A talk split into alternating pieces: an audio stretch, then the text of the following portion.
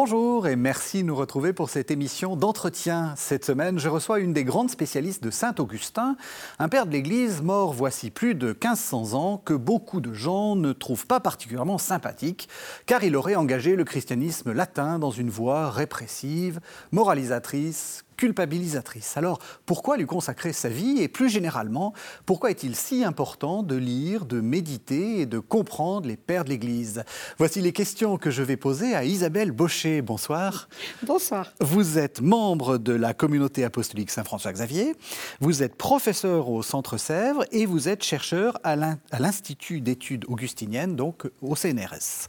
Alors, pour, euh, pour commencer, on va ben, on va essayer de se demander comment vous en êtes venu à, Augustin et, aussi peut-être à, la, communauté apostolique Saint-François-Xavier. Alors comment est-ce qu'on on tombe dans Augustin? Comment est-ce qu'on s'intéresse à ce, à ce personnage dont je dis qu'il n'a pas forcément une, une, une, réputation si, si, bonne que ça? Merci. Écoutez, euh, rien a priori ne me prédisposait à travailler Saint-Augustin. Euh, je suis dans une famille où la tradition était plutôt scientifique. Et j'étais même partie en terminale scientifique, où j'ai découvert avec beaucoup de bonheur la philosophie, euh, grâce à Marguerite Léna. Marguerite Léna qu'on a reçue euh, dans cette oui, émission. Récemment. Récemment. Oui, oui. J'invite les téléspectateurs à aller voir l'émission. Et, et, donc là, en fait, euh, alors que je pensais m'engager vers l'enseignement des mathématiques ou de la physique, eh bien finalement, j'ai pensé que enseigner la philosophie, ça avait beaucoup plus de, de portée, de sens. Euh, qu'on abordait avec les jeunes des questions fondamentales touchant leur existence. Et euh, donc, euh, pour moi, l'enseignement de la philosophie, c'est une vocation. Mhm. Mais quand on fait de la philosophie, il ne va pas de soi du tout d'arriver à Saint-Augustin. J'y suis arrivée au moment de ce qui s'appelait à l'époque la maîtrise, où je, m'intéressais fondamentalement à la relation de l'homme à Dieu. J'avais envisagé de travailler quelqu'un comme Heidegger. Bon, et Marguerite Léna, justement, m'a dit Mais tu devrais plutôt travailler quelqu'un comme Saint-Augustin, que je ne connaissais pas le moins du monde. et donc, euh, bah, je me suis lancée. Et c'est comme ça que j'ai fait ma maîtrise déjà sur la question du désir de Dieu chez Saint-Augustin, en lisant essentiellement les confessions, euh, le De Trinitate et les commentaires sur les psaumes d'Augustin. J'ai poursuivi en continuant la, préparation des concours, l'agrégation de philosophie. Et hum, entre l'écrit et l'oral de l'agrégation, de façon un peu inattendue peut-être, euh, c'était au moment de la mort du père Danielou, mais j'ai une évidence qu'il fallait que je continue à travailler les pères de l'Église, très particulièrement Saint-Augustin. Et donc, je me suis aussitôt inscrite en thèse. C'est une double vocation c'est-à-dire la vocation à la, philosophie et la vocation à Saint-Augustin. Exactement, mais pour moi, il y a un lien parce que, bien sûr, Augustin sont surtout apparemment les théologiens qui s'intéressent à Augustin. Mais c'est très intéressant de s'intéresser à Augustin d'un point de vue philosophique. Et si vous euh, y réfléchissez bien, en fait, beaucoup de philosophes du XXe siècle ont été très marqués par la pensée d'Augustin. Euh, déjà Husserl, euh, dit qu'Augustin est un maître incontesté dès qu'on aborde la question du temps. Mhm. Heidegger a très largement commenté Augustin et travaillé Augustin et le néoplatonisme, mais pensez aussi euh, à Anna Arendt, qui a écrit sur Augustin, sur le concept d'amour chez Augustin, euh, à Hans Jonas, qui s'est intéressé aussi à Augustin, à son commentaire de l'Épître aux Romains. Enfin, les, les auteurs, les philosophes du XXe siècle qui s'intéressent à Augustin sont en fait très nombreux. Ce qui est intéressant dans ce que vous racontez, c'est l'importance du maître. Là. On sent que Marguerite Léna a joué un rôle important euh, à la fois pour euh, la vocation philosophique mhm. et pour la vocation augustinienne. C'est-à-dire que euh, c'est votre vocation, mais en même temps, il faut que ça passe par quelqu'un. On est d'accord. Il, y a des, il y a des médiateurs. Et je crois que c'est aussi ça le sens de l'enseignement, c'est d'être un témoin, d'indiquer une piste que l'étudiant peut ou non choisir de suivre. Mais c'est ça qui souvent lance dans une voie donnée. C'est ça, c'est-à-dire que ça aurait pu être autre chose, mais en fait pas forcément. Pas forcément. C'est-à-dire que ça suppose finalement qu'on s'y reconnaisse soi-même. On sait bien parce qu'en travaillant Saint-Augustin, euh, j'ai senti comme une affinité, un intérêt profond, euh, bah, qu'ensuite euh, j'ai choisi de poursuivre finalement toute ma vie la lecture de Saint-Augustin. On va revenir sur les maîtres, mais qu'est-ce que vous y trouvez à Augustin? Parce que, je veux dire, il n'y a pas plus, il y a pas plus éloigné de vous. C'est un homme, vous êtes une femme, il n'est pas forcément en phase avec euh, une partie de la, du monde dans lequel on vit, il, est, il, est, il, est, il a une réputation. Qu'est-ce qui, qu'est-ce qui vous plaît? Vous le trouvez sympathique? Moi, je le trouve sympathique. Oui. Mais même euh, comme personne. même y compris comme personne, y compris comme personne. Je suis assez d'accord avec vous. Je pense quand, que on, quand on lit les confessions, euh, je pense que les confessions ont un impact considérable, aujourd'hui encore. Moi, je connais plusieurs personnes, y compris des jeunes qui étaient euh, en classe préparatoire avec moi, qui ont été convertis par la lecture des confessions de Saint-Augustin. Hmm. Et, j'ai beaucoup de témoignages en ce sens, même récents. Mais même une étudiante japonaise m'a dit avoir été convertie par la lecture du De Doctrina Christiana d'Augustin. Donc, pour expliquer aux téléspectateurs, c'est une sorte de catéchisme très très complexe, très difficile, euh, et, qui n'est pas forcément la première chose auquel on penserait pour se convertir. Non, pas nécessairement, mais c'est-à-dire que les confessions ont une dimension existentielle. Augustin euh, parle à partir de sa propre expérience, mais en lui donnant une portée universelle dans la mesure où il écrit en utilisant toute une symbolique biblique et pas seulement biblique, mais chacun peut s'y retrouver, chacun peut s'y reconnaître. Une Thérèse d'Avila, un Pétrarque se sont reconnus dans l'expérience d'Augustin, en particulier l'expérience de la conversion au livre 8, hmm. mais pas uniquement. Hmm. Et donc, euh, c'est comme quelqu'un qui peut vous accompagner dans un itinéraire de conversion ou un questionnement. Augustin, c'est quelqu'un qui n'a pas trouvé tout de suite sa voie. Il ne faut pas oublier que malgré tout, il s'est converti euh, euh, à plus de 30 ans. Après 9 ans passés dans le manichéisme, autrement dit dans une secte. Donc c'est un itinéraire complexe. Et hum, il y a aussi quelque chose de très sympathique chez Augustin, c'est son sens de l'amitié et sa capacité à se donner un mal considérable pour, par exemple, Honoratus, ou Honora si vous préférez en français, un, de ses amis qu'il avait entraîné dans le manichéisme, et ensuite il lui faut écrire un premier traité de l'utilité de croire, euh, très probablement aussi euh, une lettre, la lettre 140, pour essayer de le ramener à la foi catholique, parce qu'il l'a bien entraîné dans le manichéisme, mais ensuite, lui reste dans le manichéisme, tandis qu'Augustin est passé au catholicisme. Hmm. Mais euh, le sens de l'amitié est très fort chez Augustin, et ça, je trouve que c'est aussi une dimension sympathique. Et je trouve, je ne sais pas si vous en êtes d'accord, moi je, suis assez euh, frappé par le fait qu'on on imagine le, personnage assez dogmatique, alors qu'en fait il est tout le temps en train de dire je ne sais pas, ou euh, sur ces choses-là il faudrait aller voir. Euh, c'est pas Pour du moi, ça c'est fondamental. Oui. C'est pas du tout. en fait, il reproche à, ses interlocuteurs, à, ceux qui lui écrivent, de ne pas le suivre dans ses questionnements. Il dit bah, Tu vois, tu en es resté à ma première idée sur le sujet, mais moi j'ai bougé. Et puis, si quelqu'un d'autre trouve, par exemple, une autre interprétation de ce verset qui soit plus satisfaisante, eh bien, c'est parfait. Autrement dit, euh, c'est tout sauf une interprétation dogmatique. Et, précisément, le tort qu'on a fait à Augustin, c'est de transformer ce qui était euh, en fait un questionnement, une recherche théologique, en un dogme figé une fois pour toutes. Enfin, on a complètement déformé Augustin, très souvent, euh, euh, en particulier, bien sûr, autour de la question du péché originel, de la prédestination, ou de thèmes de, cet ordre, mhm. qui sont souvent euh, présentés de façon fausse et caricaturale, et très souvent hors contexte. C'est-à-dire qu'on ne comprend quelquefois pas du tout que si Augustin a été abordé à, à traiter ces thèmes délicats, c'est qu'il était dans une controverse, par exemple avec les Pélagiens, et que l'essentiel de la foi était en jeu, parce que finalement, pour Augustin, Pélage met en cause euh, la nécessité d'être sauvé par le Christ. Finalement, on peut se sauver soi-même, euh, la, nature pourrait y suffire, euh, voir l'Ancien Testament. donc, je crois qu'il faut vraiment replacer Augustin dans son contexte si on ne veut pas le caricaturer, et si on veut saisir aussi la vivacité de sa recherche, sa capacité à relever les défis de son temps, parce qu'il est sur tous les fronts.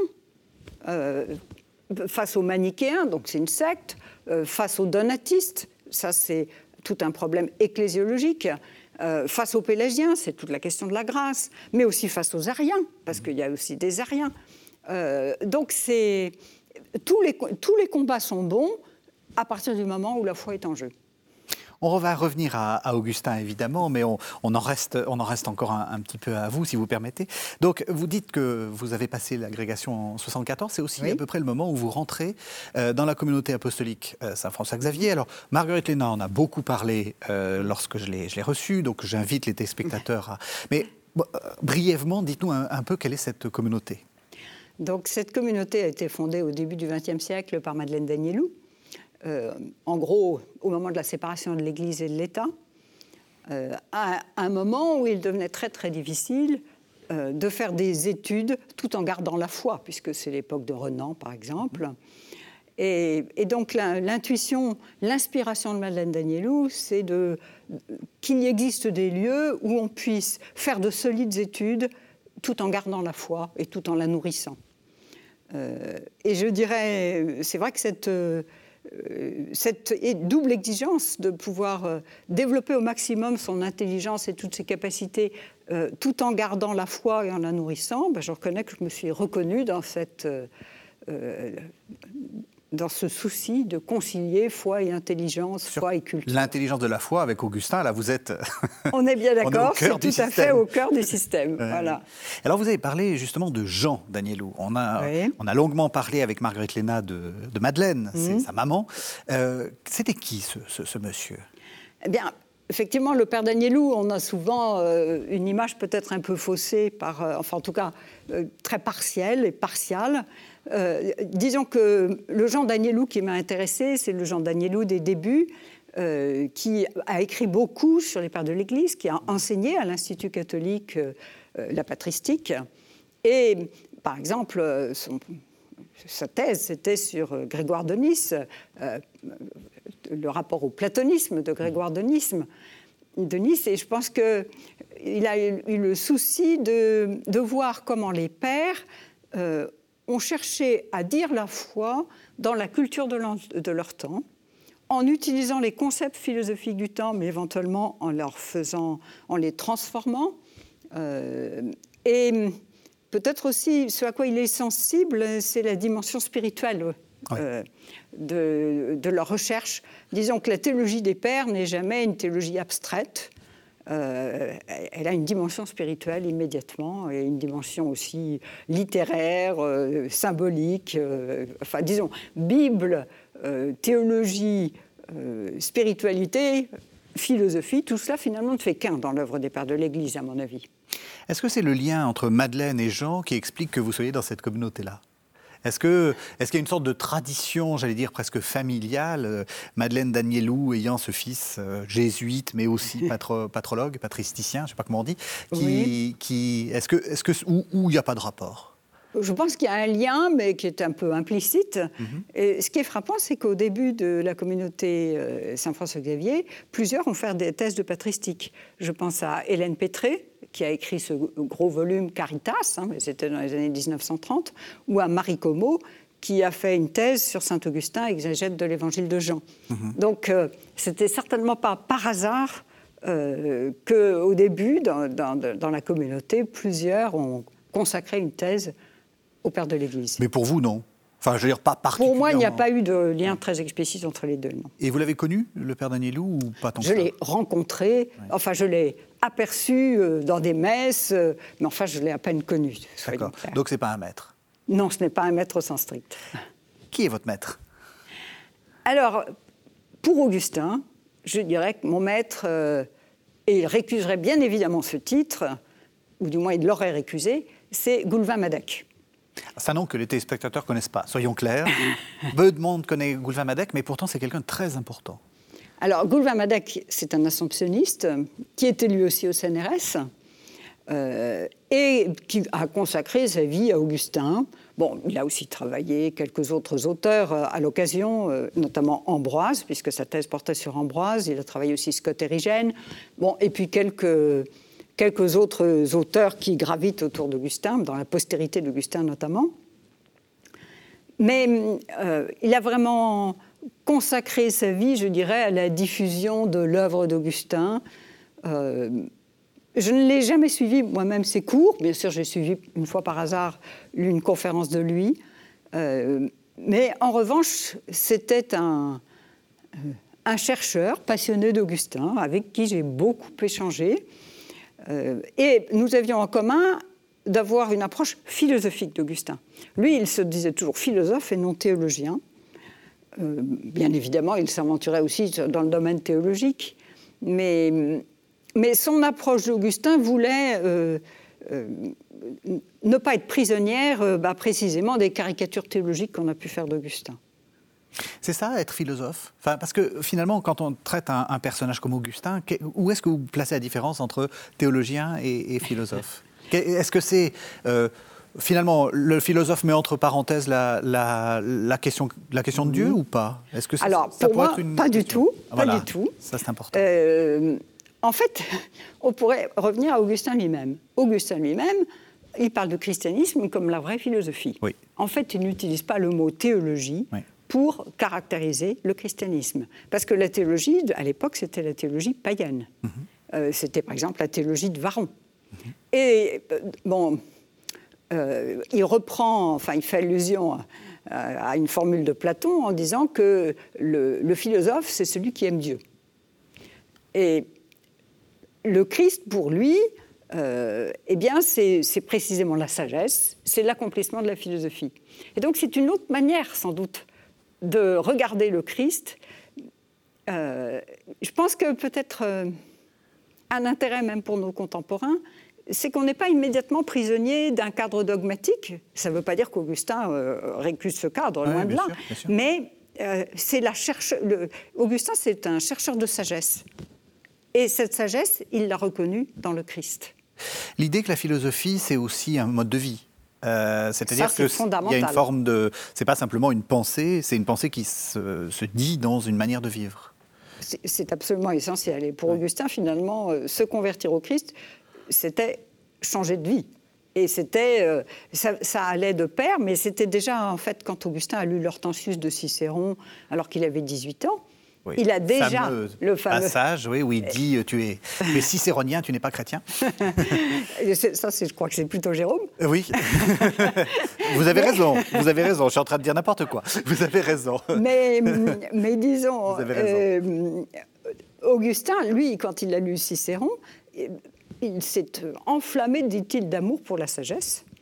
Et au fond, cette sagesse, ça allait de pair avec euh, un certain détachement des richesses, avec un idéal de continence, avec euh, bien sûr une quête intellectuelle, mais et finalement il a euh, cette sagesse, il l'a reconnue dans le Christ. Et sa conversion a abouti quand il a enfin découvert le Christ.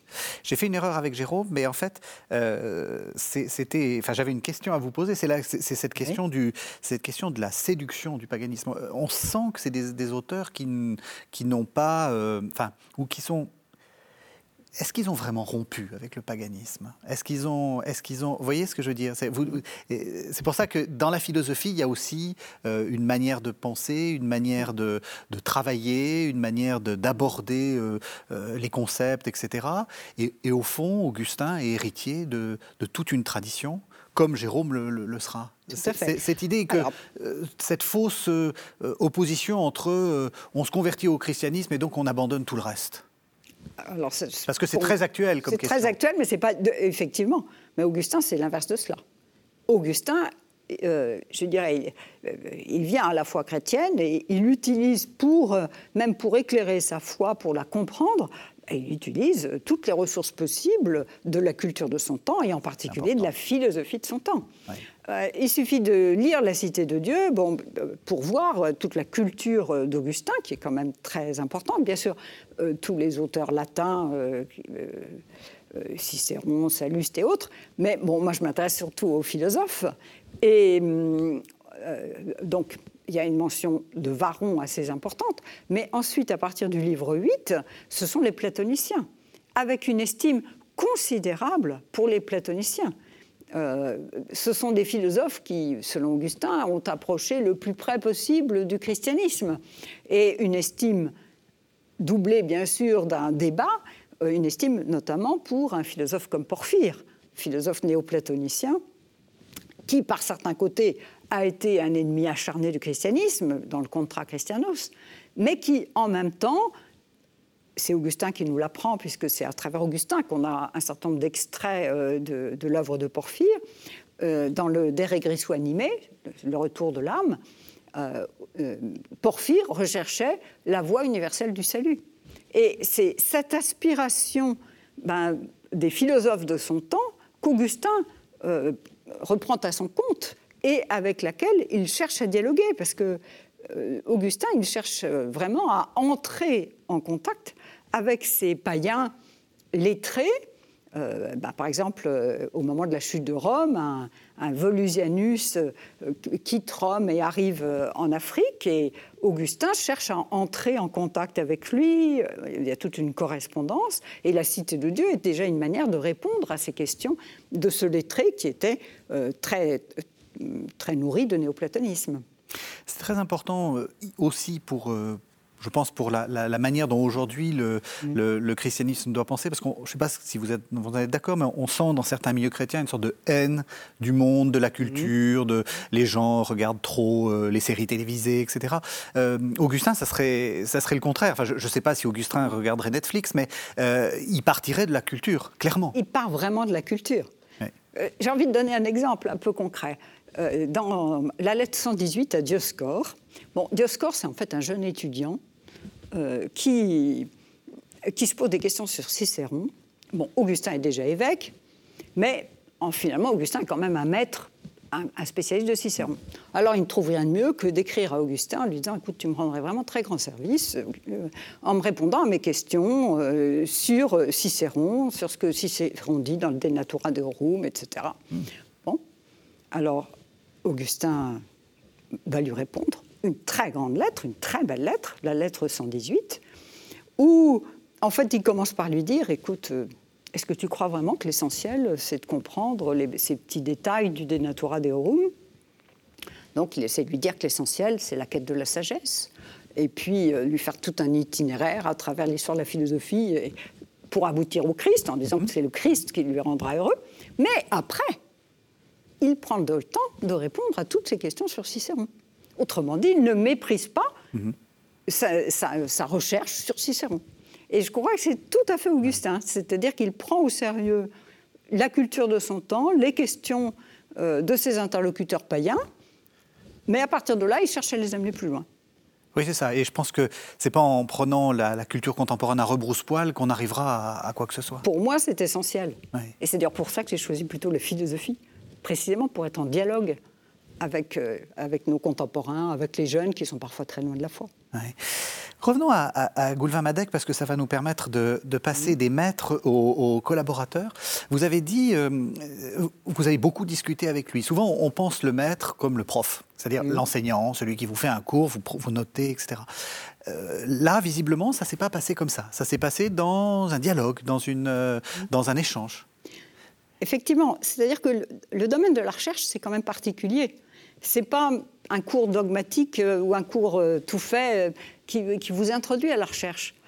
il me semble que ça se passe essentiellement dans des échanges où on peut donner un article à lire, où on peut discuter d'une piste d'ouvrage et bon, bah, d'une question qui se pose. Bon, faut-il interpréter ceci de telle façon ou de telle autre?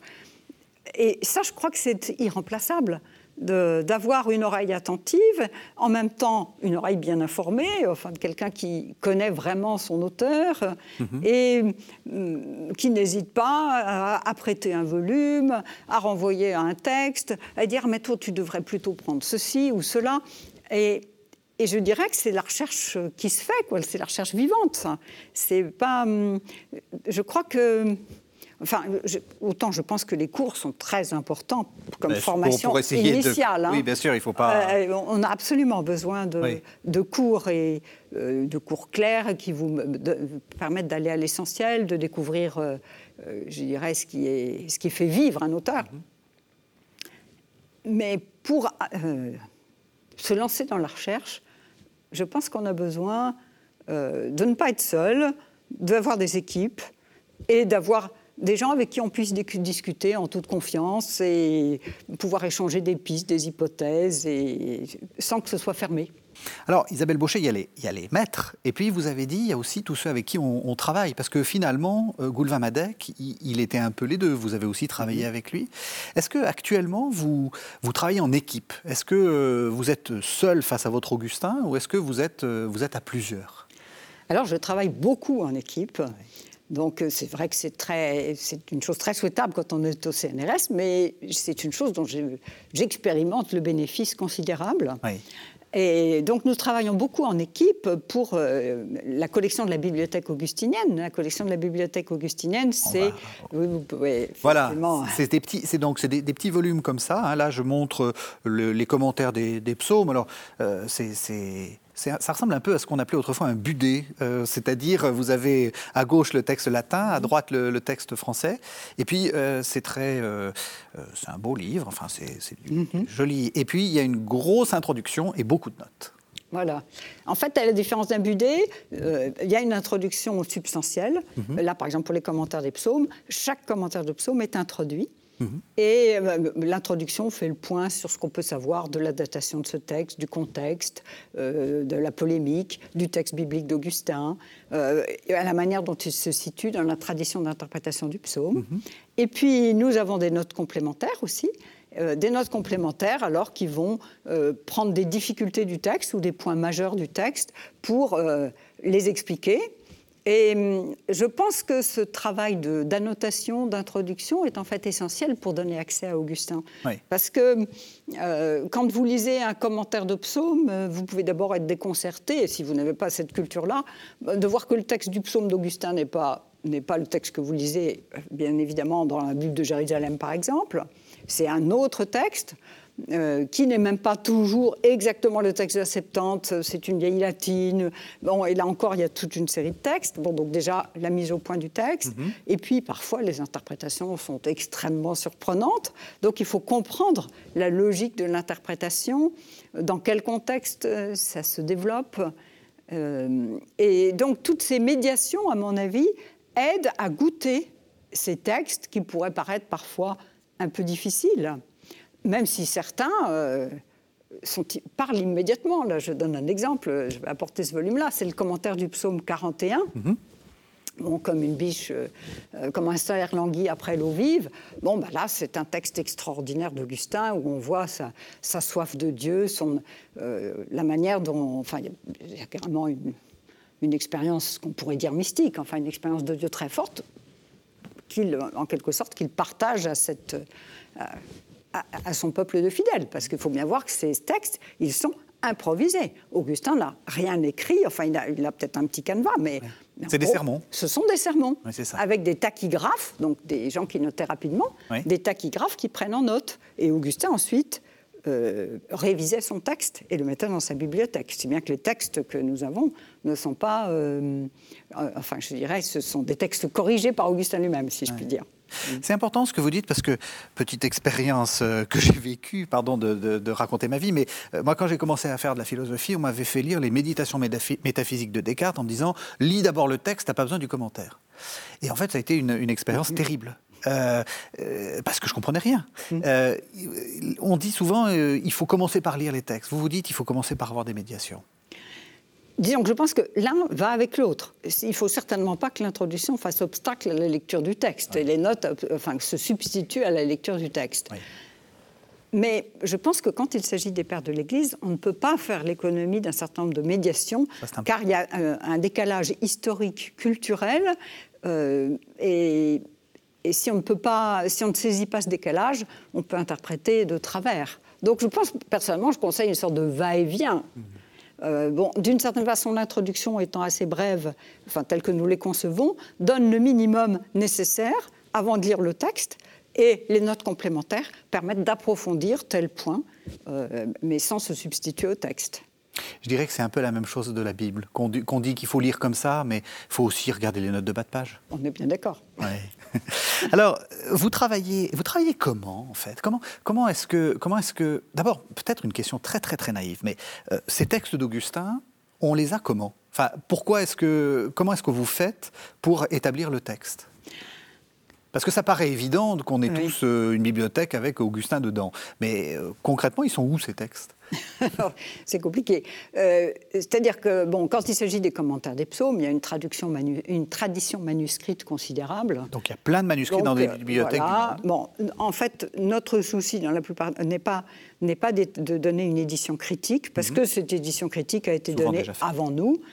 Euh, et bon, ça n'exclut pas que sur un point, on puisse diverger euh, pour, euh, pour tel ou tel mot, mm. mais le travail a été fait, c'est pas la peine de le refaire. Alors c'est un peu différent pour les sermons, les sermons découverts par François Dolbeau, où là, bien évidemment, ce que nous proposons, c'est la dernière édition critique établie par François Dolbeau lui-même. Parce que ça, il faut, faut dire, c'est assez surprenant de la part de, mm venant d'un auteur aussi travaillé qu'Augustin et aussi connu, il y a des choses qu'on découvre encore, y compris des textes qu'on ne connaissait pas. Voilà, effectivement. Qu'est-ce qu'on en avait fait? On l'avait perdu? Enfin, on avait... En fait, ce sont des textes qui existaient, euh, enfin, c'était un manuscrit, enfin, ça existait dans la bibliothèque de Mayence.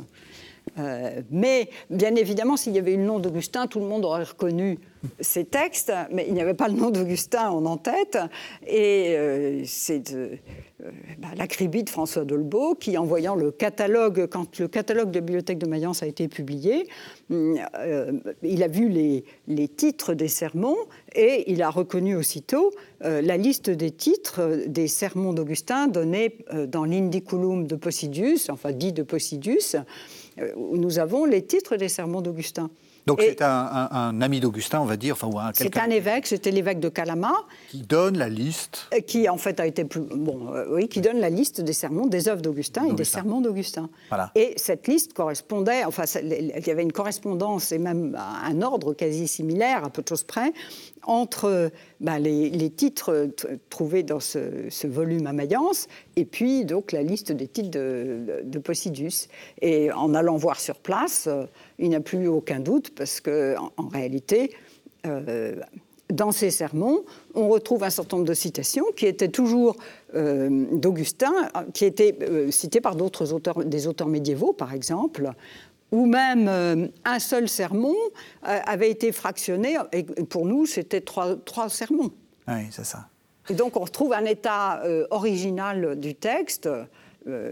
S'il y a une fraîcheur dans ces textes, enfin, on, sent la vie. Quoi. Ce, sont, ce sont des textes qui. Parce qu'il faut bien voir qu'Augustin a été tellement recopié au Moyen-Âge, les sermons ont été tellement recopiés, mais ils ont été coupés arrangé, bah, tel que ça servait, quoi, ça servait aux prédicateurs. Et là, évidemment, euh, ces textes découverts par François Dolbeau, ce qui est absolument extraordinaire, c'est euh, que c'est un, état euh, tout à fait remarquable de la tradition manuscrite. Et donc, on a encore tous les détails de l'époque qui ne sont pas maintenus dans un certain nombre de copies plus tardives. Alors là, quand on a un texte nouveau, évidemment, on le, on le lit, on l'édite, on le traduit. Euh, en quoi c'est important de retraduire? Parce que, euh, vous savez, on trouve sur Internet, d'ailleurs c'est très pratique, hein, une traduction presque exhaustive, enfin évidemment il n'y a pas tout ça, mais euh, d'Augustin, de, c'est une traduction du 19e siècle. Est-ce qu'il faut ne pas la regarder? Est-ce qu'il faut, enfin, qu'est-ce que vous conseillez aux, téléspectateurs? Moi, je dirais, ces traductions du 19e siècle, on les appelle souvent de belles infidèles, mmh. elles rendent service. Bon, et si on n'a que ça comme accès à Augustin, c'est beaucoup mieux que rien. Mais il faut bien dire que ce sont des, elles sont des belles infidèles. Ils traduisaient de loin, quoi. Bon, à vrai dire, c'est très inégal, surtout. Parfois, c'est bon, et parfois, euh, bon, si un texte les dérange, éventuellement. Euh, Ils ne savent pas le traduire euh, bah, Éventuellement, ou en tout cas, si un texte les dérange, parce que, prenez, il y a le terme de mélange pour parler de l'incarnation, on, va, on va éventuellement supprimer le mot mélange, parce que ce n'est pas tout à fait conforme à la ah, tradition dogmatique. Donc. c'est vrai, le retour au texte a une exigence de traduction littérale, mais enfin, en même temps lisible, bien sûr, permet quand même bon, bah, une vision plus juste de ce qu'a dit Augustin. Mm. Donc, retraduire est important, mais il faut bien réaliser aussi que certains textes n'ont jamais fait l'objet de traduction, donc, euh, puisqu'ils ont été découverts depuis. Ou... Et sans traduction, ils sont, on n'a pas accès. Euh, bah, parce que c'est vrai, vrai, que les gens, les gens lisent le latin, mais beaucoup moins. Disons que lire le latin livre ouvert, je pense malheureusement qu'il n'y a plus beaucoup de gens pour le faire. Qu'est-ce qu'on fait quand on travail augustin. C'est-à-dire, euh, quels sont les... Euh, j'essaie de faire comprendre aux téléspectateurs la recherche qui est en train de se faire. Comment, comment est-ce que, comment est-ce que, comment est-ce qu'on procède et, surtout, quelles sont les, questions qu'on se pose Parce que, encore une fois, Augustin, 1500 ans de, 1500 ans de, disons, de lecture continue tout l'Occident médiéval a, lu Augustin, euh, l'époque moderne a lu Augustin, les temps modernes ont lu Augustin, enfin tout le monde a lu Augustin, donc on a l'impression qu'on le connaît très bien. Hum, qu'est-ce que notre époque, quelles sont les questions que notre époque pose à Augustin? Vaste chantier. Euh, Bon, ces questions sont multiples, hein, je pense. Je vais donner un exemple. Bon, le volume n'est pas encore publié, mais le sermon d'Olbo 19, euh, sur lequel j'ai particulièrement travaillé, euh, contient la première distinction, qui est une distinction ensuite classique, euh, credere Christum, credere Christo, credere in Christum. Ah oui. Donc croire, croire le, Christ. croire au Christ, c'est-à-dire faire confiance à sa parole, et croire dans le Christ. Bon. Et euh, cette distinction, on a longtemps cru que euh, son origine était au Moyen Âge. En fait, grâce à la découverte de, ce sermon, nous découvrons que c'était Augustin qui a fait cette distinction ternaire. Euh, bon. Et donc il explicite très fortement cette distinction. Et mm, bon, par exemple, aujourd'hui, bon, une des questions qui m'intéresse, euh, qui m'habite aujourd'hui encore, c'est euh, Augustin a donné un sens très spécifique à l'expression croire dans le Christ. Mmh. Pour lui, croire dans le Christ, c'est vraiment... Euh, il n'est pas possible de croire en un homme quelconque. Je ne peux pas croire en Pierre, je ne peux pas croire en Paul. Je peux croire dans le Christ parce que je ne peux croire en quelqu'un que, euh, enfin, croire dans le Christ, c'est passer en lui par l'amour. Bon, évidemment, je ne peux pas faire ça pour Pierre, Paul ou n'importe qui mhm. d'autre. Euh, en fait, croire dans le Christ, c'est se laisser transformer par lui, c'est devenir membre de son corps. Et Augustin l'explicite très clairement, euh, par exemple dans l'homélie 29 sur l'évangile de Jean, et, et, puis précisément dans ce sermon d'Olbo 19. Alors, une des questions qui m'intéresse, c'est de, voir comment Augustin a élaboré euh, le concept de fides, le concept de foi. Parce qu'en fait, euh, bon, donc là j'ai insisté sur l'expression euh, croire dans le Christ, mais il y a toute une autre réflexion d'Augustin, un débat avec les académiciens, autrement dit les philosophes sceptiques, pour dire les choses de façon simple, dans le Contra Academicos. Bon, il y a aussi euh, toute une réflexion sur la légitimité du croire avec cet ami Honoratus dont je parlais tout à mhm. l'heure, qui était manichéen, et les manichéens rejetaient absolument la foi. Donc il y a toute une... Et, par exemple, dans ce débat contre les, les manichéens, ou, enfin, contre, enfin, par rapport aux sceptiques, il y a toute une élaboration philosophique mhm. du concept de foi. Et donc ça m'intéresse euh, aujourd'hui, et je pense que c'est vraiment important, de voir l'élaboration progressive du concept de fides chez Augustin et euh, comment il cherche à penser la spécificité de la foi chrétienne, précisément avec cette expression credere in Christum. Mhm.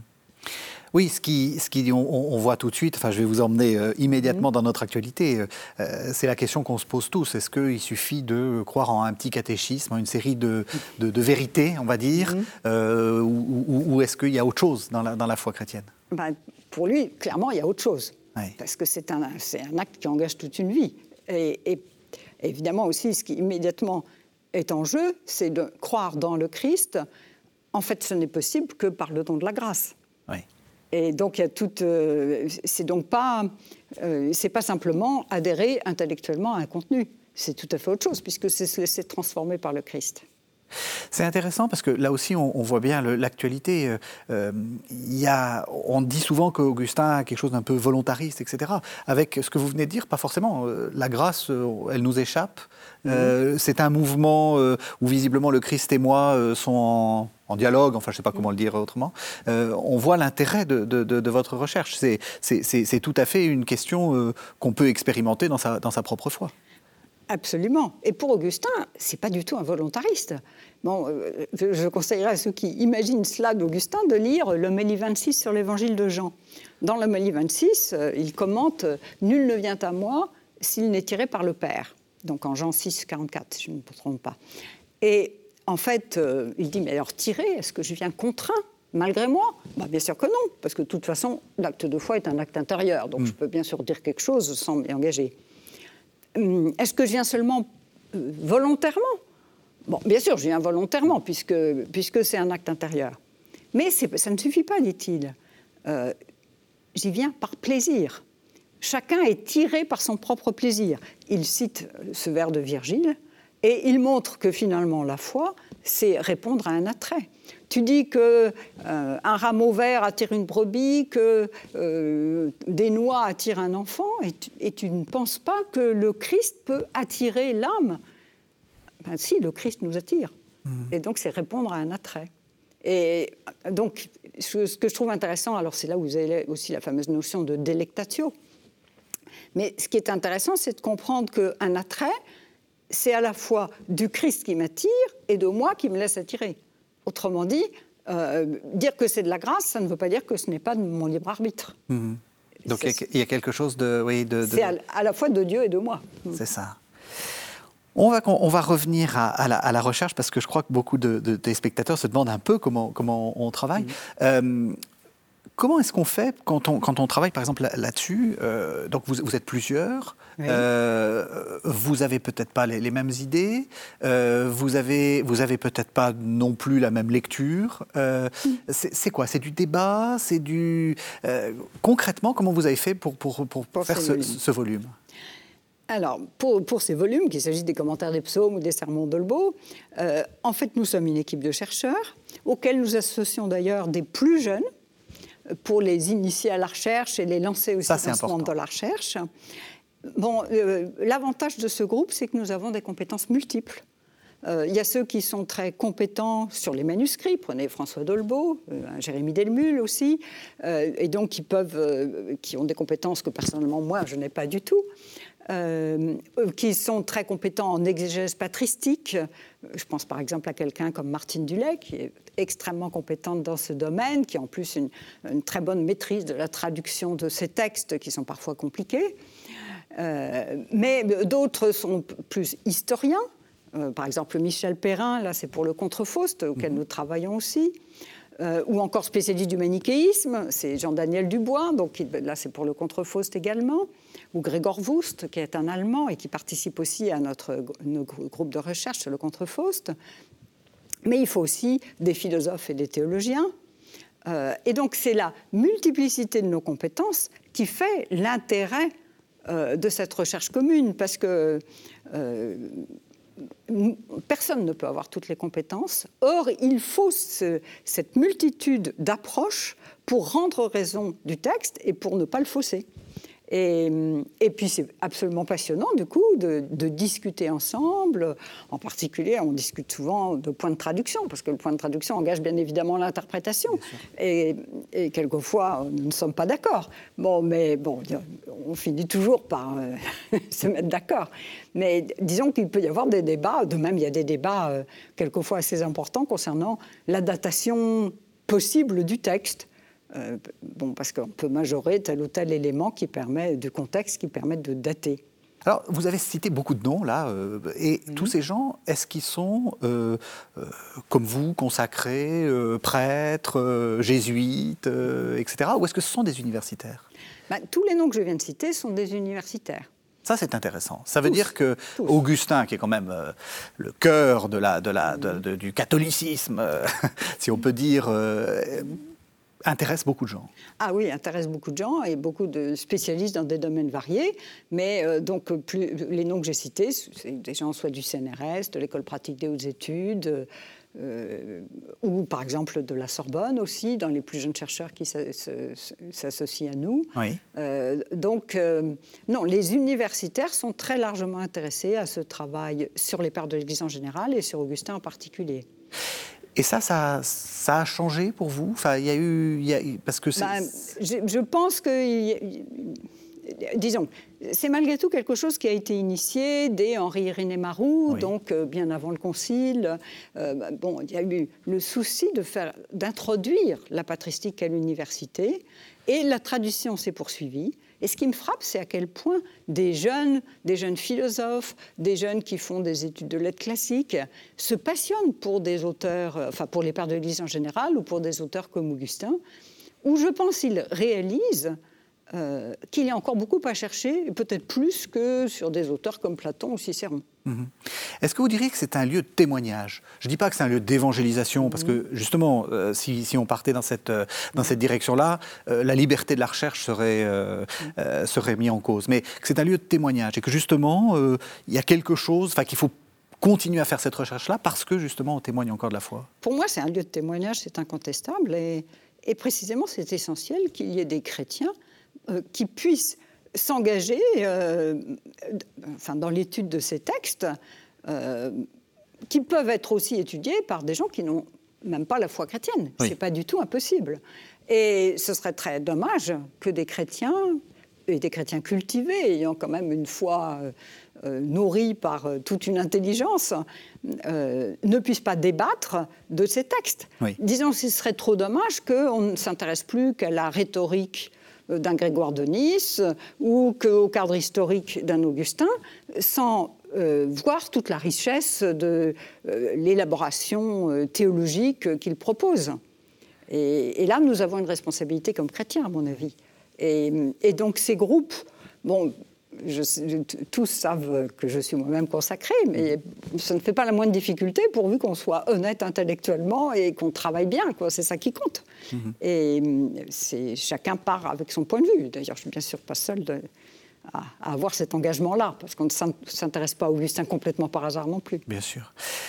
On, va, on arrive à la fin de l'émission et, en fait, vous, vous animez aussi un autre, euh, un autre séminaire mhm. euh, qui va nous, nous permettre, cette fois-ci, de regarder globalement les pères de l'Église. C'est un séminaire sur Isaïe, donc les commentaires que les pères ont fait euh, d'Isaïe. Vous faites ça au, Centre Sèvres. quel est l'intérêt de faire ça? Alors effectivement, il s'agit d'un séminaire de recherche sur l'exégèse patristique, mhm. qui est disons, nous l'avons commencé il y a, depuis 2009, je crois, et euh, l'exégèse patristique, de, ça a été l'exégèse patristique de, euh, de l'Épître aux Galates, maintenant c'est l'exégèse des récits d'apparition, maintenant c'est l'exégèse patristique d'Isaïe, et à partir de la rentrée, ça sera de la parabole de Lazare. Mhm. Bon, c'est un groupe de chercheurs qui euh, donc, le point de départ, c'est Michel Fédou, donc, qui est jésuite, euh, professeur au Centre Sèvres, avec qui je collabore depuis très longues années et avec beaucoup de bonheur. Euh, donc Michel et moi, nous avons eu l'idée de ce séminaire et puis s'y sont associés Martine Dulahaye notamment, Marie-Odile Boulnois qui est, qui est à l'école pratique de hautes études, Martine également. Et nous rassemblons euh, dans ces séminaires de recherche des spécialistes de, de tous les pères de l'Église, enfin qui sont intéressés par notre, euh, notre recherche, mais aussi bien spécialistes d'Origène, spécialistes des Cappadociens, spécialistes de Jean Chrysostome, de Cyril d'Alexandrie, d'Ambroise, bon, tous ceux, voilà. Et évidemment, nous confrontons du coup leur interprétation de telles péricopes. Donc actuellement, euh, le colloque que nous préparons, enfin qui aura lieu les, 6 et 7 octobre prochains, c'est l'interprétation de Isaïe 6, donc la vision et la vocation d'Isaïe. Euh, et c'est évidemment assez fascinant de voir la diversité des interprétations, éventuellement les filiations, euh, et tout cela avec des chercheurs qui sont tellement spécialistes de leur domaine qu'ils donnent accès à des textes souvent inconnus ou qui ne sont même pas encore traduits. Mhm. Et alors, quel est l'intérêt? Parce que, euh, on va dire, c'est des gens, ils sont tous morts il y a plus de mille ans. Euh, c'est bien, ils lisent la Bible, sans doute de manière tout à fait intelligente, mais euh, autant lire des, exégètes contemporains. Pourquoi, pourquoi lire les pères Ce sera ma dernière question, on arrive à la fin de l'émission. Ben, je pense que ce serait bien dommage de se priver de toute cette tradition de lecture. Nous sommes les héritiers d'une tradition de lecture. Et Évidemment, c'est une lecture un peu autre, parce que c'est une lecture qui a toujours une dimension spirituelle, une dimension théologique. C'est ça l'intérêt. c'est pas de l'exégèse historico-critique, mhm. même si certains auteurs ont un souci historique très précis. Bon, c'est évident qu'un Jérôme euh, ne commande pas euh, euh, Isaïe comme un, Augustin même, ou un Origène. mais précisément, il y a une richesse de cette interprétation. Pierre César Bory parlait de l'interprétation infinie. Mhm. En fait, les pères nous montrent que l'écriture a, enfin, c'est une ressource euh, infinie, enfin, que ça peut nous donner à, penser et à prier de façon euh, euh, indéfinie. C'est l'écriture qui grandit en quelque sorte avec le lecteur, comme le dit Augustin, repris aussi par Grégoire le Grand. et donc je pense que découvrir l'exégèse patristique, c'est enrichir notre compréhension de l'écriture et vraiment, je conseille à, tous nos auditeurs euh, d'essayer euh, de lire telle ou telle homélie euh, sur, sur un livre biblique quelconque. Et alors, peut-être, j'ai encore le temps d'une dernière question. sur Augustin, qu'est-ce que vous conseilleriez? Pour quelqu'un qui débuterait, je pense que les homélies sur la première épître de Jean sont quelque chose de, vraiment très accessible, ou encore les homélies, les homélies sur l'évangile de Jean. Et donc on la lit dans je rappelle, c'est cette collection d'instituts d'études augustiniennes, puisque comme ça, on mhm. a euh, aussi les commentaires, le, euh, les notes, les introductions, et après, on peut goûter le texte de manière euh, parfaite. Merci beaucoup, Isabelle Baucher. Merci aussi. C'était un plaisir. Merci beaucoup. Merci aussi. Merci d'avoir écouté cette émission. Vous savez que vous pouvez la retrouver sur le site internet de la chaîne www.ktotv.com et on se retrouve la semaine prochaine.